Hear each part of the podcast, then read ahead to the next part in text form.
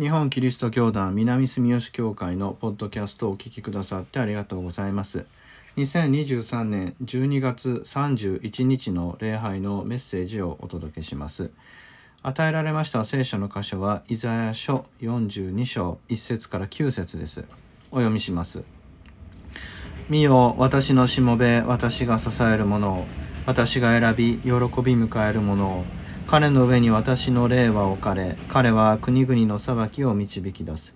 彼は叫ばず呼ばわらず声を巷に響かせない。傷ついた足を折ることなく暗くなってゆく刀身を消すことなく裁きを導き出して確かなものとする。暗くなることも傷つき果てることもない。この地に裁きを置く時までは島々は彼の教えを待ち望む。主である神はこう言われる。神は天を創造してこれを広げ地とそこに生ずるものを繰り広げ。その上に住む人々に息を与えそこを歩く者に霊を与えられる。主である私は恵みをもってあなたを呼びあなたの手を取った。民の契約諸国の光として。あなたを形作りあなたを立てた。見ることのできない目を開き囚われる人をその枷から闇に住む人をその牢獄から救い出すために。私は主、これが私の名。私は栄光を他の神に渡さず、私の栄誉を偶像に与えることはしない。見よ、初めのことは成就した。新しいことを私は告げよう。それが芽生えてくる前に、私はあなたたちにそれを聞かせよう。以上です。それではメッセージをお聞きください。タイトルは、主の栄光に抱かれてです。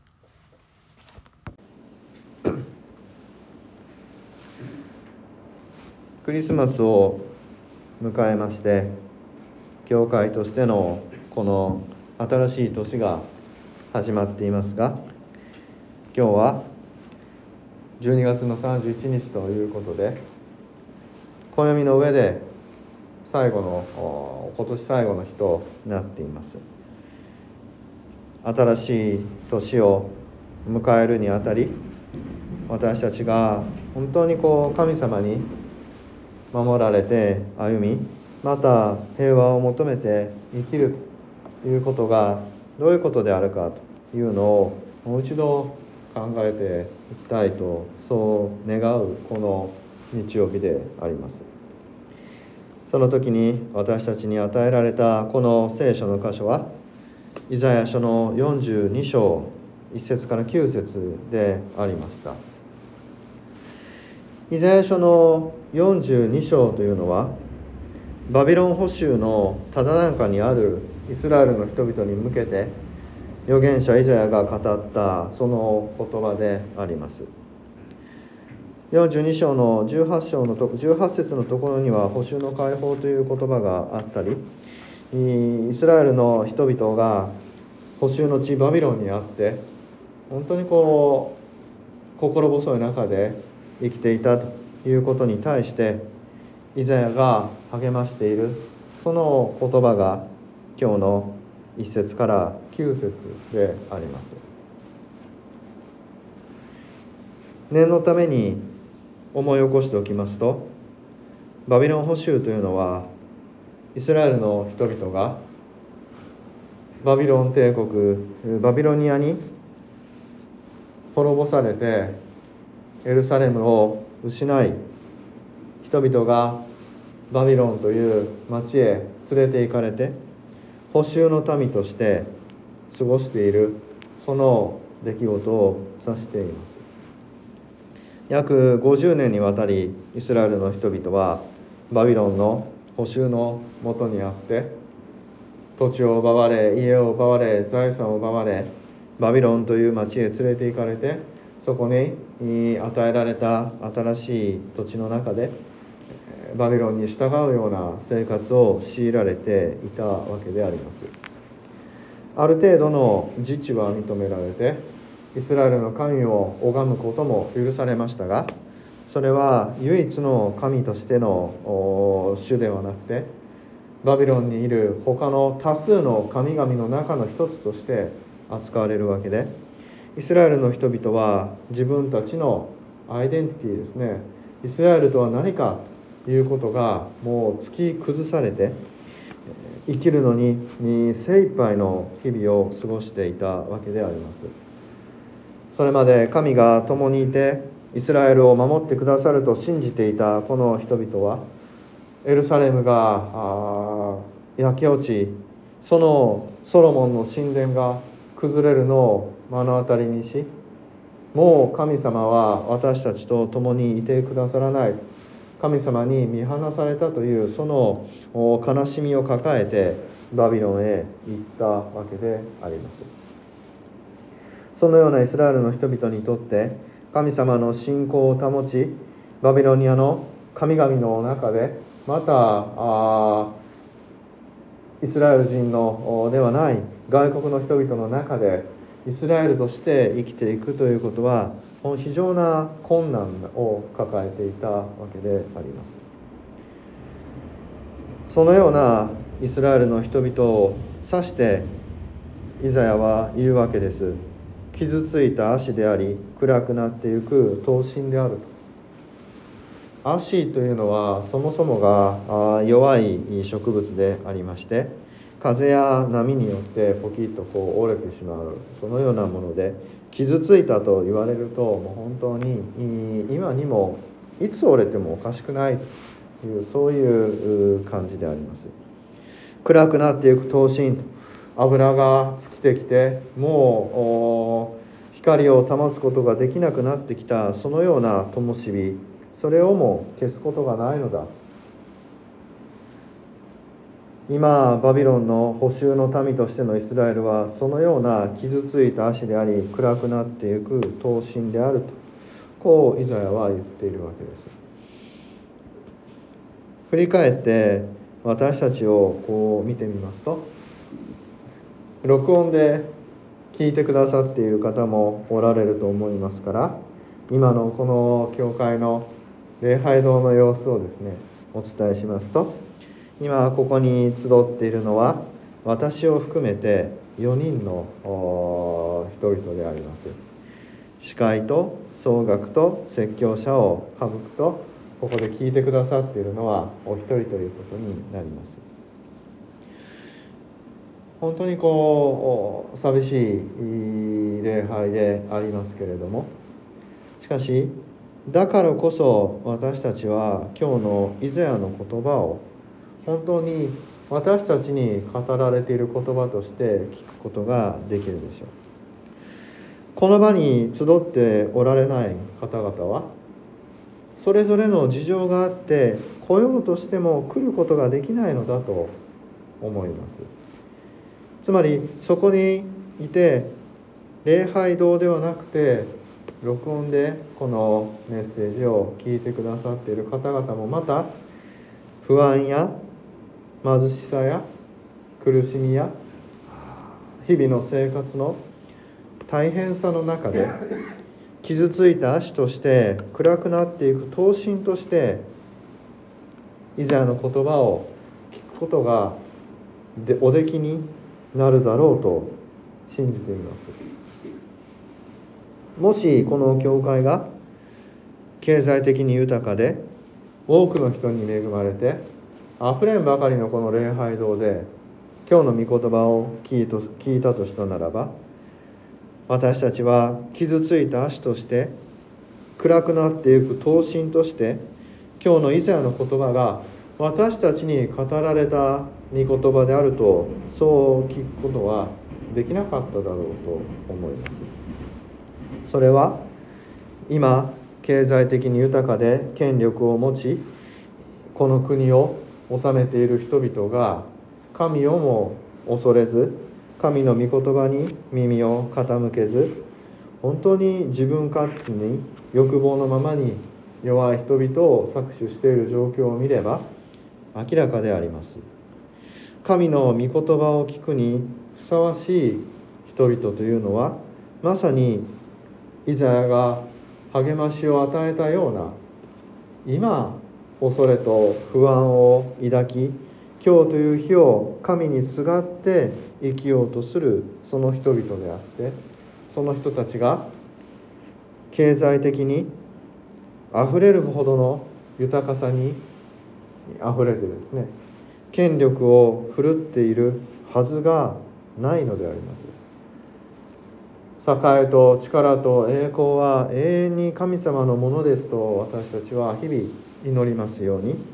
力と豊かさは神様のものであって人のものではありません。それを人のものとして自分のものとして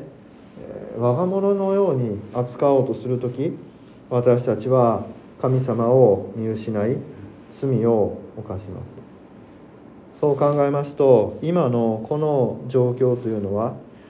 まさに聖書を聞くにふさわしい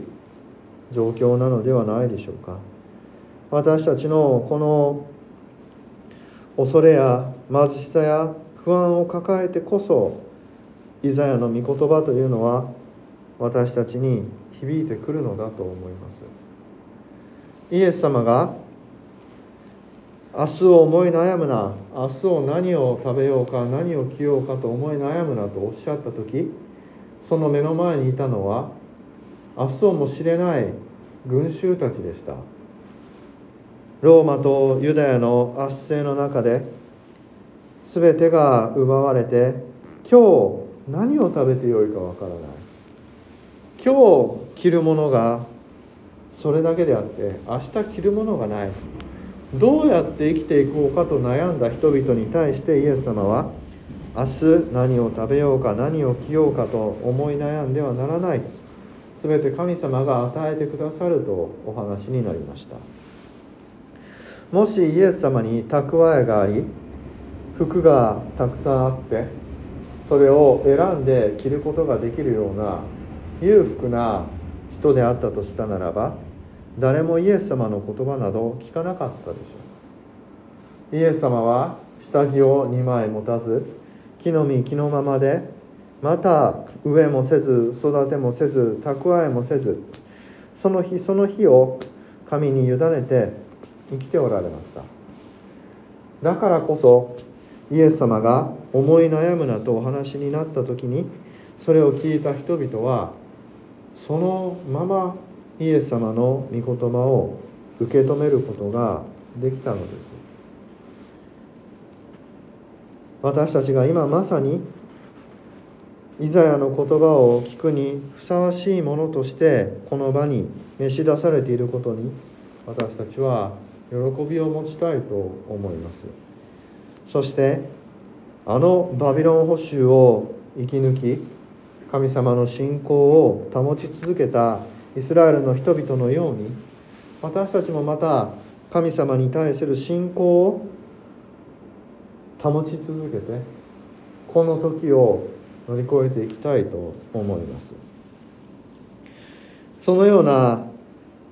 悲しみと苦しみと貧しさに耐え忍ぶためにイザヤが語った言葉は2つの救いの御言葉でした。今日の聖書の箇所は1節から4節と5節から9節に分けることができます。バビロン捕囚のただ中で語られた言葉であるということを考えると5節から9節は明らかにペルシャ王キロスのことを言っています。6節で主である私は恵みを持ってあなたを呼びあなたの手を取ったと書かれているこのあなたはペルシャ王キュロスであって囚われの人々をその枷から闇に住む人をその牢獄から救い出すというのはバビロン捕囚を終わらせるということであります。主である神が天を創造してそれを広げ地とそこに生ずるものを繰り広げその上に住む人々に息を与えそこを歩く者に霊を与えられると。そしてその主がキュロスを選んだと。この言い方ですね。の形というのはこの後にもイザヤ書には出てきましてキュロスを指し示すその典型的な書き方であります。なので5節から9節というのは神様の救いというのは思いもかけない場所からやってくるということを私たちに教えています。イスラエルの人々は民族主義先民思想ですから本当にイスラエルが神に選ばれたのであってイスラエルの外に救いはないと考えていましたがその救いのないはずの外側から救いがやってくるというのはもう本当にイスラエルの人々の想像を絶することであって神の救いの御心の偉大さというものがそこには現れています。5節から9節が私たちに教えることは神様の救いというのは思いもよらないところから突然やってくるということです。1節から4節はそのような外からの救いに対して内側の支えを語っています。主のしもべ神が支え神が選び神が与えてくださったその主のしもべは叫ばず呼ばわらず声を巷に響かせない。傷ついた足を折ることなく暗くなっていく刀身を消すことなく裁きを導き出して確かなものとすると書かれています。叫ばず呼ばわらず声を巷に響かせないというこの姿はペルシャ王キュロスとは正反対です。ですのでこの1節から4節はキュロスのことを言っているのではないだろうと伝統的に考えられています。叫び声を上げ呼ぶというのはある意味このリーダーシップを想像させます。ここに救いがあるぞと大声で叫びそこに人々を集め呼び集めて声を響かせるというのは為政者ですね。権力を持った人のやることです。よく街頭で演説をしている政治家のまた政治家になろうとしている人たちは叫び呼び集め声を巷に響かせます。つまり社会の仕組みの中でその制度にのっとって上から人々を導こうとするその人々が声を上げるわけです。しかし主のしもべはそうはしないとこう書かれています。ではどうするのかと。傷ついた足を折ることなく暗くなっていく刀身を消すことなく暗くなることも傷つき果てることもないこう書かれているわけで。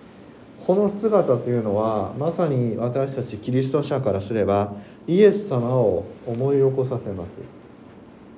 イエス様は呼び叫び声を響かせるのではなくて声を聞いてくださって痛む人のところへ行って癒してくださった。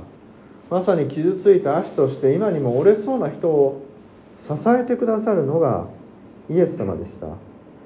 暗くなりもう生きる希望を失った人々の心に再び火を灯してくださるのがイエス様でした。すなわち主の主のしもべというのは自分から弱く貧しい苦しみの中に出て行って私たちを見つけ出して寄り添ってくださる方であると。こう語っているわけです。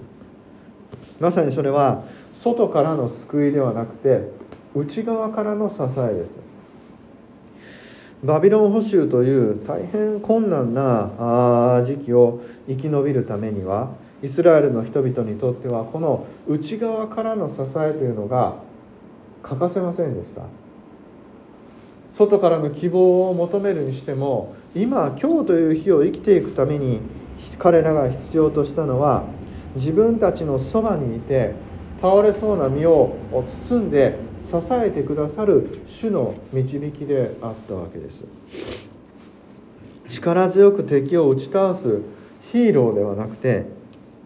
本当に寄り添って今のこの弱く折れそうな消えそうな心を支えてくださるそのような友であったわけです。この支えと救いとが一つになった時イスラエルの人々はバビロン捕囚からの解放という救いを得ることができたわけです。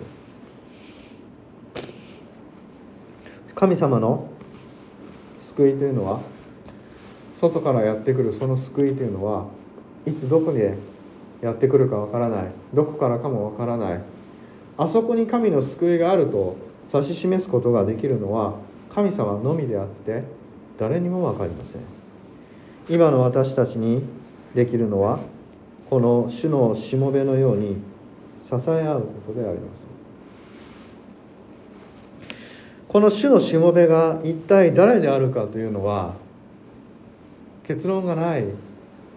議論の的であります。イスラエルの人々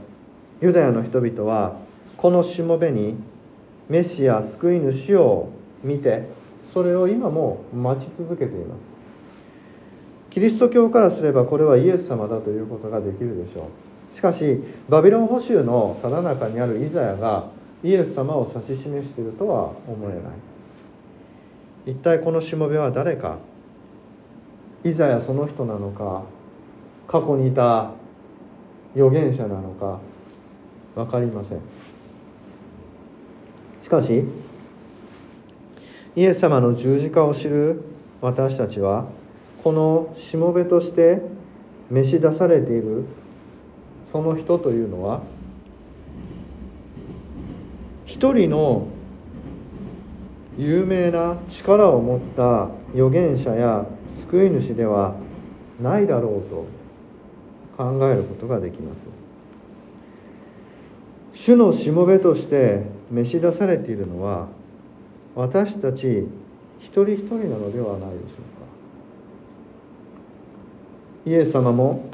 自分の十字架を背負って私の後にをついてきなさいとおっしゃったようにイエス様が一人の強大な力を振るう救い主としてこの世を救ってくださるというのではなくてあなたたち一人一人が十字架を背負って互いに愛し合い助け合えとこう教えてくださいました。私たちは何かこう社会というものをピラミッドのように考えて一番上に力を持った偉い人がいてその人がリーダーシップを持って率いていくというのが社会のありようだと考えていますけれどおそらくイエス様や神様の御国っていうのはそうではない。人々は皆平等であってお互いに助け合い支え合いながら生きていくのであります。人の上に立つのは人ではなくて神様のみでありますから私たちの目指す御国には組織であるとか階級であるとかそういうものは必要ないんです。そうではなくて傷ついた足として暗くなっていく刀身として私たちは神様に召されているのであってお互いに傷ついた足として互いに支え合うことが求められているのではないでしょうか。来たる